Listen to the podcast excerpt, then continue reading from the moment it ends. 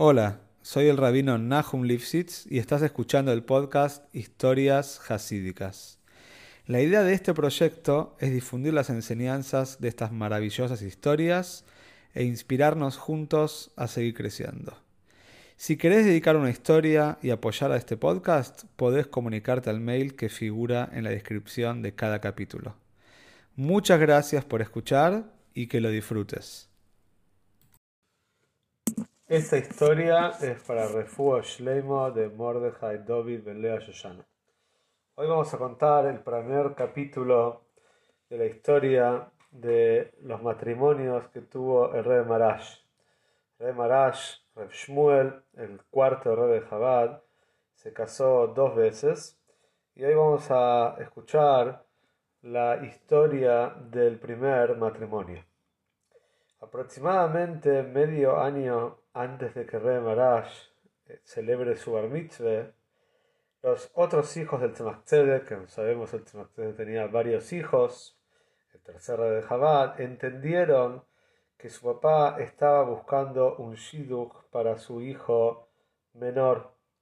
El rey Marash era el hijo menor de todos, eh, de todos los hijos del Tzemach y tenía una relación especial con el padre. Aparte, ¿cómo sabían los hermanos de que el, cómo se dieron cuenta de que el padre estaba buscando un shidduch? Esto es porque en general así había sido también con ellos, que medio año antes del bar mitzvah ya se empezaba a buscar un shidduch. En la casa de los Reveim normalmente se casaban a los 14 años. Entonces, un año y medio antes, a los 12 años y medio, 13 años ya se empezaba a buscar el shidduch.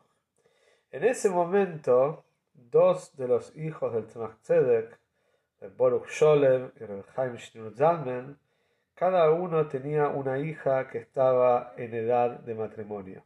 Cuando estamos diciendo una, edad una hija en edad de matrimonio, calculen que estamos hablando de también una chica de 13, 14 años de edad, como era la costumbre en esa época casarse tan jóvenes.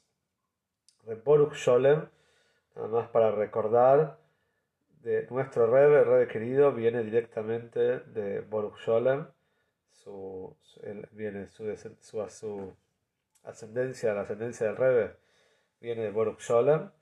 Y después estaba el otro hijo de Tzemach Haim Zalmen.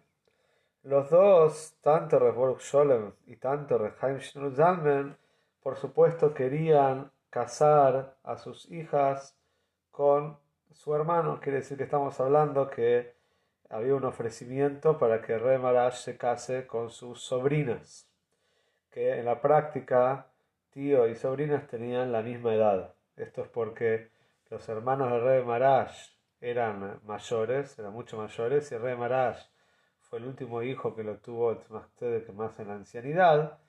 Entonces el tío y las sobrinas tenían la misma edad.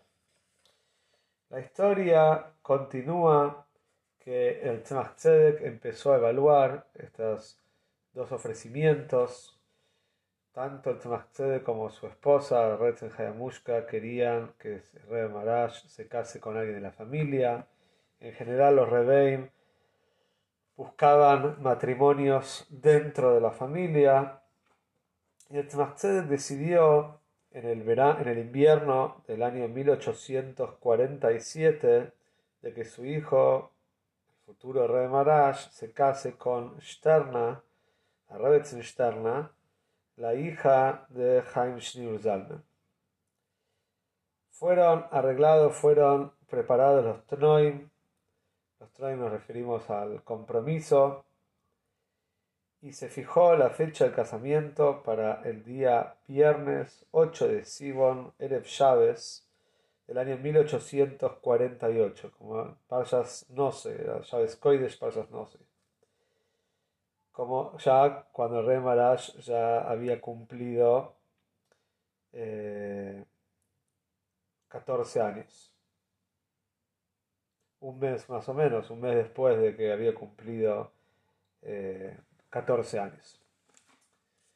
Como era la costumbre en esa época, muchas veces se casaban los días viernes, se casaban en Shabbos.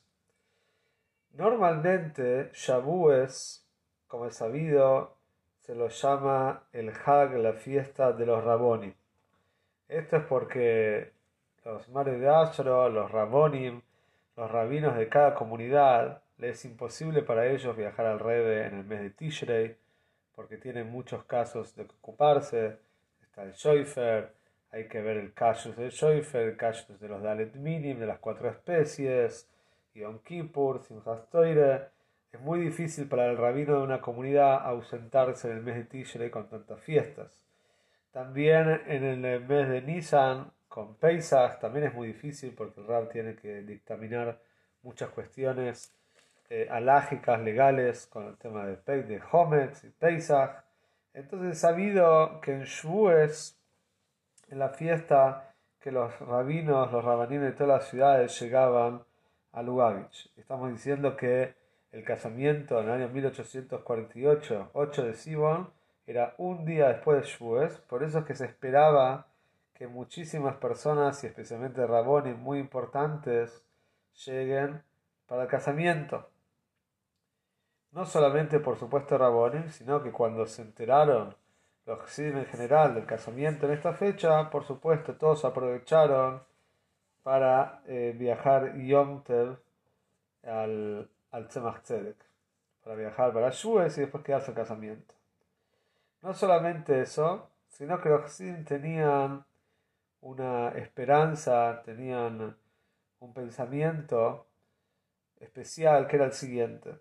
Los últimos años, me refiero a los años anteriores al casamiento del Rey Maraj, el primer casamiento, fueron años muy difíciles eh, en cuestiones políticas para el Tzvach tuvo que guerrear, tuvo que luchar muchísimo contra los masquilim, contra el movimiento iluminista que quería reformar todas las escuelas y la educación judía de los chicos. El Retzmach tuvo que luchar contra ellos y contra los ministros del zar, que por supuesto estaban a favor del movimiento iluminista. Y como resultado de eso, el estaba bajo vigilancia constante en Lubavitch, había espías y Muchas veces el rey, Tzedek, se abstenía, no decía Maimorim, no recibía Hasidim en Yehidus, en audiencia privada, todo por estos problemas eh, políticos y por la vigilancia este, constante a la, cual se veía sometido. Pero por supuesto, todos los Hasidim saben que Sinjo por la alegría rompe todas las barreras y todos estaban con mucha ilusión de un casamiento tan grande inmediatamente después de Shues y que van a poder escuchar seguro muchos Maimorim, muchos discursos hasídicos y que todos los hasidim también están con la esperanza de que en algún momento van a poder entrar a. Así que esto estamos hablando que era un casamiento muy grande. No solamente eso, el casamiento del rey Marash fue excepcionalmente mucho más grande que el casamiento de sus hermanos. Esto por varios motivos. Uno puede ser porque en la práctica, por supuesto, el Tzemach sabía que el próximo Rebe iba a ser el Rebe Marash y por eso se merecía un casamiento especial. También por ser el último hijo, un hijo que tenía un aprecio especial por ser el hijo menor. Y como vemos también en el Friedrich Rebbe, Friedrich Rebbe tuvo el Rebbe anterior, el sexto Rebbe que tuvo tres hijas, a pesar de que tuvo tres hijas y realizó, realizó organizó tres casamientos, el casamiento del Rebe con la red en Hayamushka fue un casamiento mucho más grande que el casamiento de las dos cuñadas del Rebe, de la red Shaina y de Hannah. Entonces, estamos hablando que toda la alegría en Lubavitch ya había sido el casamiento los Hasidim estaban muy pero muy contentos hasta que Lo Aleinu llegó una noticia complicada, sombría. Unos días después, en la misma semana de Shevabrojes, la Kale, la novia, la red externa, se enfermó y estaba, Lo Aleinu estaba en cama. Y en ese día que cayó en cama, el Tzmachzel dijo, Maimer, dijo un discurso hasídico que empieza con el posuk Refoheine Hashem Erafei, que Hashem va a sanar, y voy a ser sanado. En la práctica, la situación médica de la red externa se fue complicando y de manera lo leído trágica falleció dos tres meses después del casamiento. Por supuesto, entenderán que para el rey Maraj esto fue devastador. Este Tzedek tenía que levantar el ánimo, tenía que sostener la situación, que no era nada fácil. Estamos hablando de que el hijo de Tzedek, este hijo tan especial, había perdido a su esposa, su, recién, su, su flamante esposa, estaba recién casado. Por supuesto también, también tenía 14 años, para él era seguramente muy, muy choqueante la situación. aparte, Tzedek había perdido, aparte de una nuera, a una nieta, porque la Kale era la nieta de Tzedek. Y por supuesto que también tenía que ayudar emocionalmente a Haim Shnur a su hijo, que había perdido una hija. A todo esto, el Tzedek, una de las decisiones que tomó para de alguna manera mejorar el ánimo de su hijo, de Rey Maraj, le dijo al Rey Maraj que se mude al cuarto que está al lado de su oficina y le dijo también que desde ahora en adelante el Maraj, el Rey Maraj, el Shmuel puede entrar a la oficina de Tzemach cuando quiera, bajo cualquier situación que vea que sea necesaria, que puede entrar. No solamente eso, también le dijo que ahora estando al lado mío, en el cuarto al lado, tus hermanos no te van a ver tanto y yo te voy a poder dar más atención sin que tus hermanos tengan envidia o, piensen eh, por qué te estoy dando más atención a vos.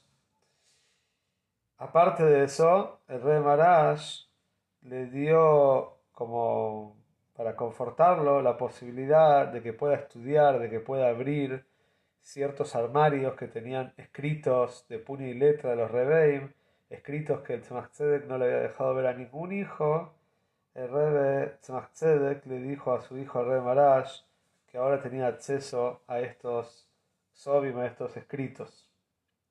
Esto no es la primera vez que pasó.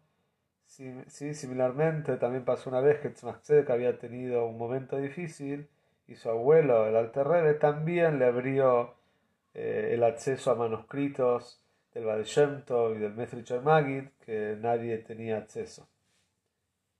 Y así fue que con el tiempo el rey Maraj se fue confortando y fue mejorando su ánimo hasta que Besras ayer vamos a ver en otro capítulo cómo después de un año el rey Maraj volvió a encontrar a una pareja y se casó y de esta con la famosa, con la gran Rebetson Rivka, que ya tenemos mucho para contar sobre ella.